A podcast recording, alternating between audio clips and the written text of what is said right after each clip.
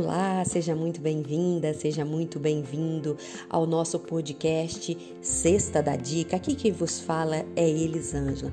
Hoje estamos trazendo uma notícia na área previdenciária acerca do tema 220 da TNU a respeito da gravidez de alto risco e a dispensa de cumprir a carência para a concessão do auxílio-doença. Então, a Turma Nacional de Uniformização dos Juizados Especiais Federais, mais conhecida como TNU, fixou uma tese para o tema 220. Esse tema ele versava sobre a possibilidade de isenção de carência para outras hipóteses que não estavam inseridas lá no inciso 2 do artigo 26 combinado com o artigo 151 da Lei 8.213-91, como a gravidez de alto risco. A questão ela foi submetida a julgamento que se originou a partir do julgado da turma recursal do Rio Grande do Sul, que entendeu ser possível a concessão do auxílio-doença à gestante que, apesar de não cumprir a carência, se enquadrava no rol elencado no inciso 2 do artigo 26 combinado com o artigo 151 da Lei 8.213-91. A justificativa ela foi apresentada é, de forma que o dispositivo em questão ele não é taxativo e, portanto, ele vai permitir a interpretação extensiva, que vai abrangendo assim a gravidez de alto risco.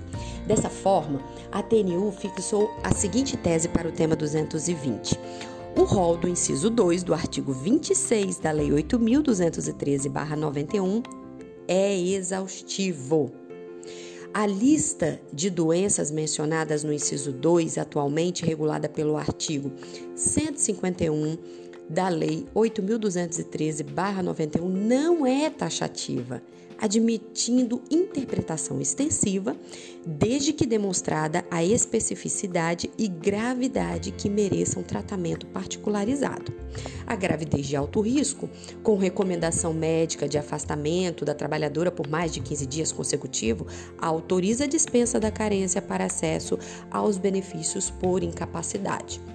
O voto da relatora, né, que ela foi relatora nesse processo da TNU, a juíza federal Isadora Segala Afanassieff, ela deixou a seguinte também observação deve-se analisar na hipótese concreta se é caso de isenção de carência ou não, à luz das disposições legais e constitucionais, a fim de garantir proteção previdenciária a quem estiver em situação de excepcional gravidade. Em seu voto, a magistrada também apontou que, conforme expresso na Constituição Federal, a proteção à maternidade ela deve ser garantida pelos aplicadores da lei.